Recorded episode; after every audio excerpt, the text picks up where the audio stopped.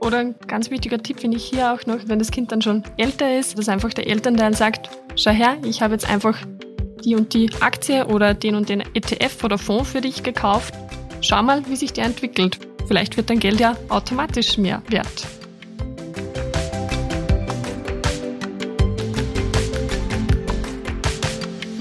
Herzlich willkommen zu einer neuen Podcast-Folge.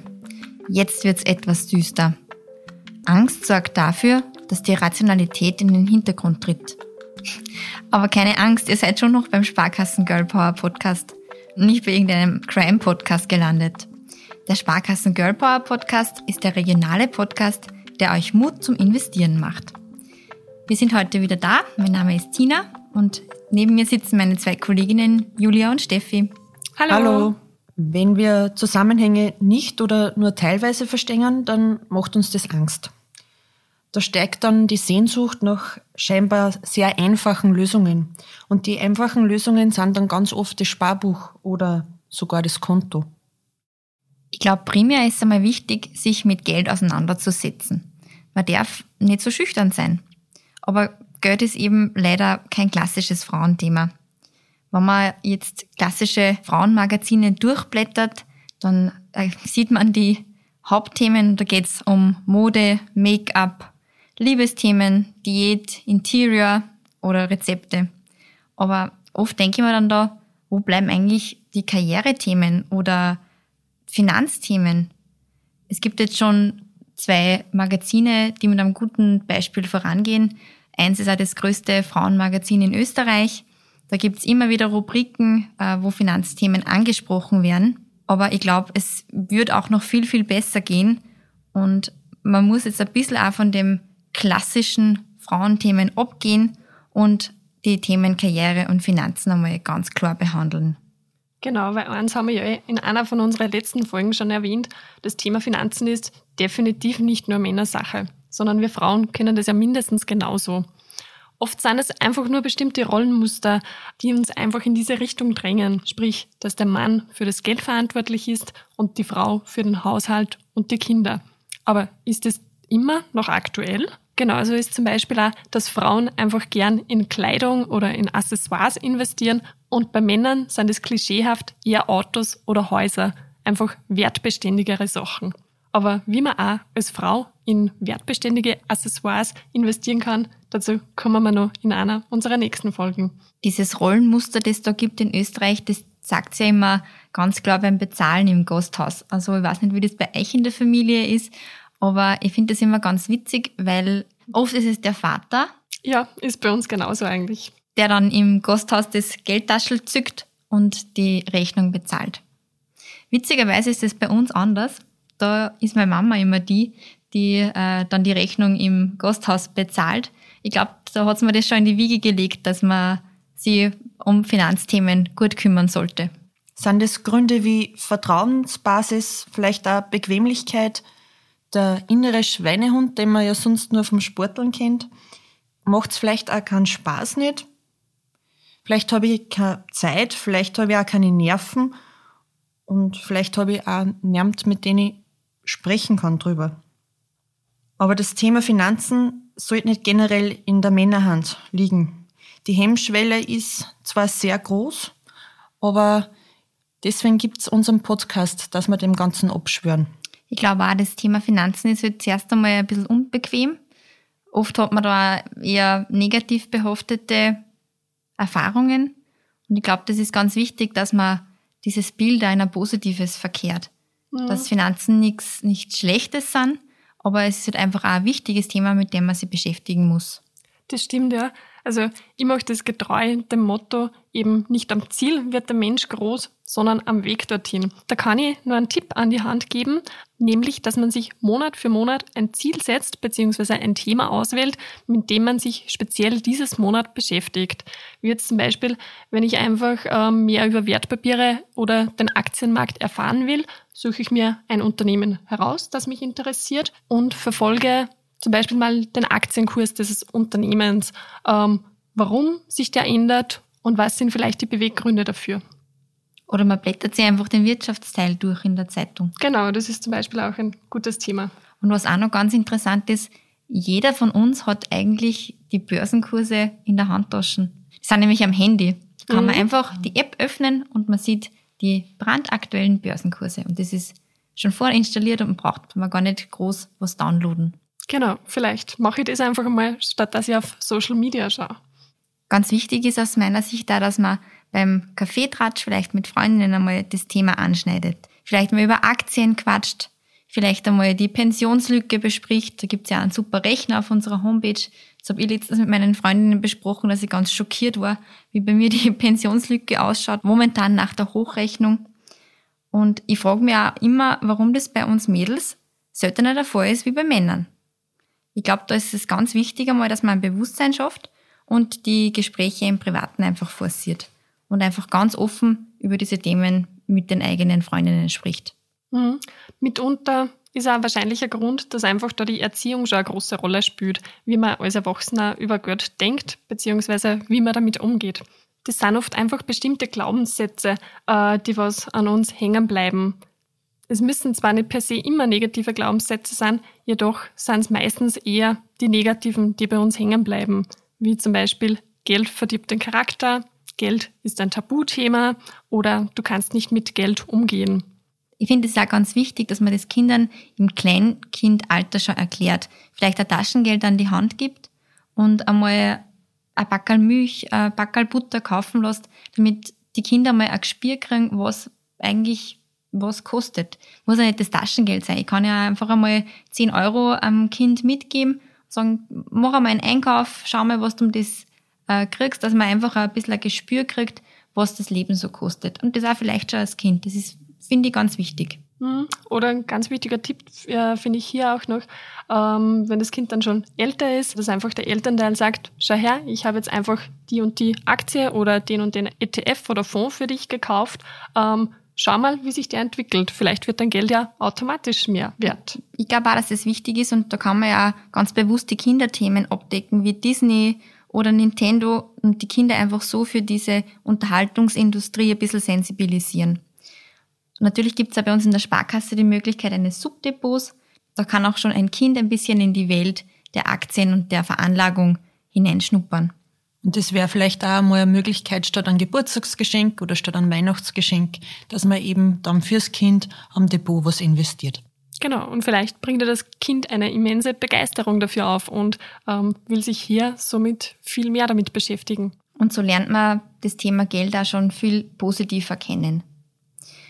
Aber grundsätzlich jetzt der Unterschied zwischen Jungen und Mädchen, ich glaube, dass das auch schon viel in der Erziehung versteckt ist, weil Frauen bzw. Mütter sind ähm, ihren Kindern gegenüber viel protektiver, wenn es ein Mädchen ist. Da gibt es auch ein ganz interessantes Experiment beziehungsweise einen Versuch. Und zwar hat man der Töchter eine Rutsche hinaufklettern lassen und dann die Söhne eine Rutsche hinaufklettern lassen. Und äh, die Mütter waren da bei den Töchtern viel, viel protektiver, haben sie nicht so hoch klettern lassen und den Burschen, denen hat man das viel mehr zugetraut, dass sie ein Risiko nehmen können und die sind die ganze Rutsche hinaufgeklettert. Ich glaube, man darf den Töchtern auch mal ein bisschen mehr zutrauen. Mhm, sehr interessant. Also so im Alltag ist einem das oft gar nicht bewusst, aber jetzt, wo du das sagst, Tina, stimmt's eigentlich. Kriegt man immer wieder mit. Ja, ganz wichtig ist auch, zum Beispiel, wenn ich was ansparen will, dass ich einfach ein Sparziel definiere. Ähm, denn wenn ich ein Ziel vor die Augen habe, dann ist einfach leichter, dass ich das Geld dann auch wirklich auf Zeiten lege für das. Das glaube ich auch. Wenn man jetzt weiß, für was man spart, für was man äh, das Geld zur Seite legt, dann ist es viel, viel leichter, dass man das Ziel erreicht. Wenn ich einfach nur Beträge zur Seite lege und eigentlich gar nicht weiß, was ist mein Ziel, das ich vor Augen habe. Ja, dann so frei mir dann insgeheim mit jeder Sparrate, schau auf, das, auf die bevorstehende Investition oder dem Urlaub. Genau. Die Tasche, die Reise, der Mantel. Mir fällt da einiges ein. Ja, gab es einige Möglichkeiten. Ja, und das Sparziel erreichen kann ich mit ganz vielen Möglichkeiten. Ich kann sagen, ich möchte gern sparen am Anfang des Monats. Einen fixen Betrag, den ich immer weglege, mittels zum Beispiel einem Dauerauftrag auf ein Depot oder auf ein Sparkonto. Oder am Ende des Monats, dass ich sage, alles bis auf 300 Euro, was ich am letzten vom Monat noch oben habe, möchte ich gern äh, dorthin transferieren, wie ich eben vorher schon gesagt habe, auf ein Depot oder auf ein Sparkonto möchte ich das drauflegen.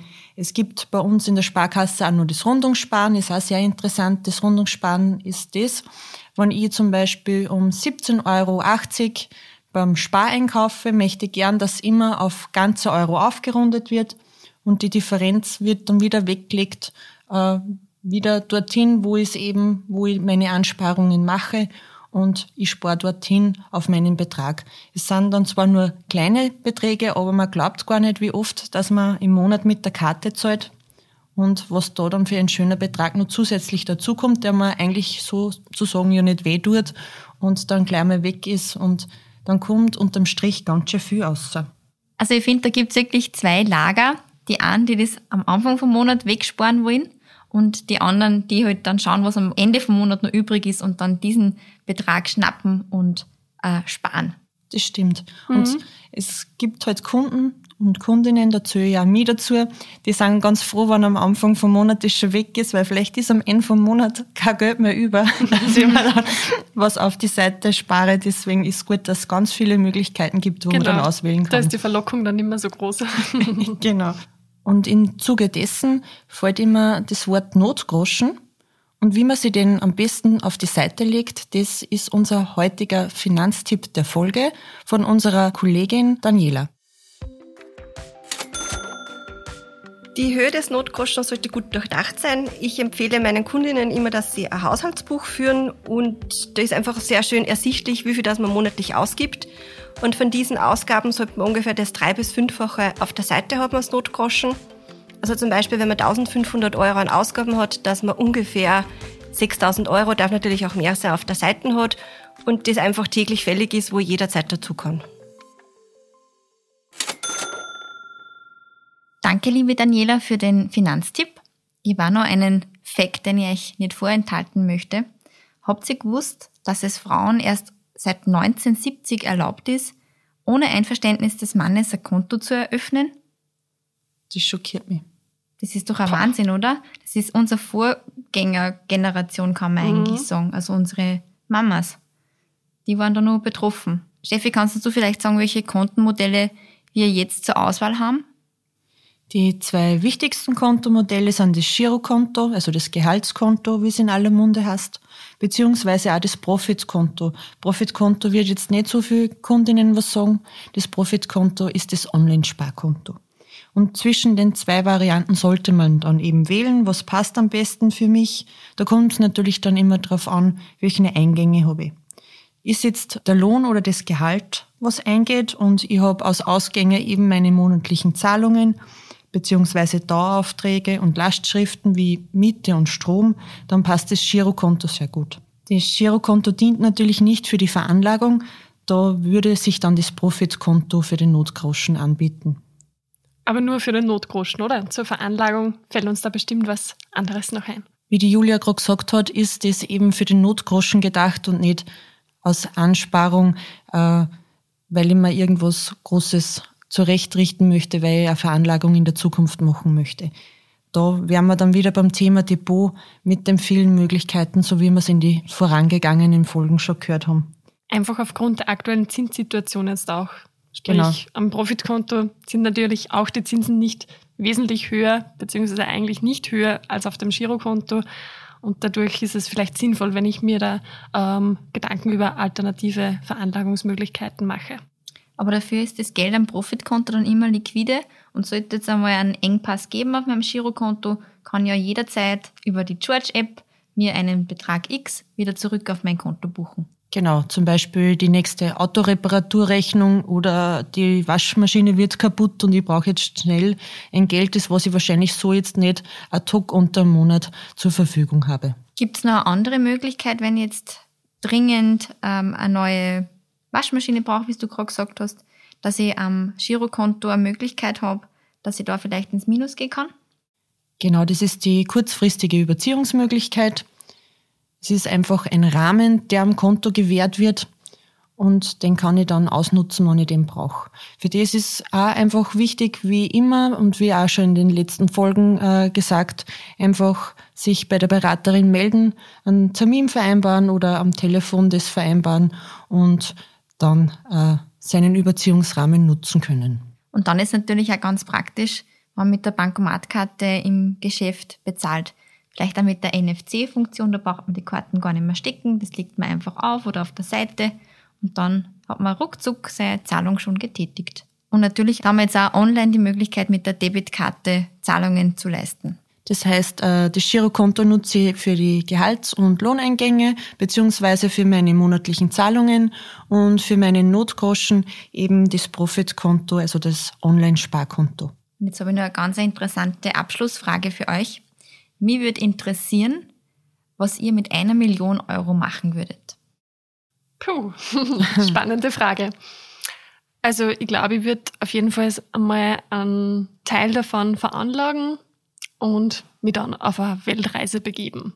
Weltreise macht sich gut an. Ja. Da fahren wir mit, oder? Ja, nimmst du uns da mit? Sehr gern. Gewinnst du die eine Million Euro oder woher kriegst du die? Hm. Man macht sich ja die Gedanken öfter mal was man mit einer Million Euro macht, gerade wenn man zum Beispiel zufällig wieder mal Lotto spielt und es ist ein Doppel- oder Dreifach-Jackpot, da erwische mich ich sogar manchmal selber, dass ich da sitze und mir überlege, was würde ich jetzt mit dem Geld machen. Genau, das ist ein schöner Tagtraum, glaube ich. Mhm. also, was würdest du machen, Steffi, wenn du jetzt aufwachst und es ist eine Million Euro auf deinem Girokonto? Da kommt gleich die Julia zu dir und sagt, am Girokonto lassen wir keine Million Euro liegen. Da gibt's bessere Veranlagungsmöglichkeiten. Ich würde der Julia zustimmen, würde einen Teil von meinem Geld in die Hände von der Julia geben und mit dem Rest würde ich mir wahrscheinlich auch auf eine längere Reise begeben. Oder irgendein tolles Auto, das war vielleicht auch nur ein Traum. Äh, Tina hat ja das schon, aber ich sehe mich dann in einem Cabrio sitzen und an der Côte d'Azur entlangfahren. War traumhaft, ja. Du kannst aber gerne mal mit meinem Mini-Cabrio auch mitfahren. ja, ich würde eigentlich gar nicht viel ändern, wenn ich eine Million Euro zur Verfügung hätte. Ich würde auch natürlich äh, einen gewissen Teil des Kapitals zur Veranlagung heranziehen und dann wäre nur ein Traum von mir eine Wohnung in Zell am See. Dann kann ich immer Skifahren fahren im Winter und im Sommer gehe ich im Zellersee baden. Das macht sehr nett da, ja. Optimal, ja. Und meine Studienkolleginnen kann ich dann auch immer besuchen, weil die sind aus Zell am See. Und du hast dann nur ein passives Einkommen generiert, sprich durch die Mieteinnahmen, wenn du das vielleicht unter dem Jahr doch vermieten möchtest, die Wohnung. An das stimmt. Uns, gell? vergiss uns nicht. okay, wir fassen zusammen. Wir begeben uns auf Feldreise, dann fahren wir mit dem Cabrio nach Zell am See und machen uns ein schönes Mädelswochenende. Und mit unseren Veranlagungserträgen können wir dann unsere nachfolgende Generation vielleicht auch noch unterstützen. Tja, so schön wär's, oder? Was sagt ihr? Und vom Mädelswochenende im Zell am See, Sie uns da schon sitzen, äh, kommen wir schon zu unserer nächsten Folge, den Wellness-Tag. Also wir legen unsere Füße hoch und lassen das Geld für uns arbeiten. Ich bin schon gespannt, auf welche Themen, dass wir da wieder stoßen. Abonniert gerne unseren Podcast, damit ihr keine Folge verpasst. Empfehlt uns gerne euren Freunden. Kommt zu uns in der Filiale vorbei. Wir freuen uns auf euch. Und dann hören wir uns beim Wellness-Tag. Bis zum nächsten Mal. Tschüss. Tschüss. Dieser Podcast wurde produziert von WePoddit.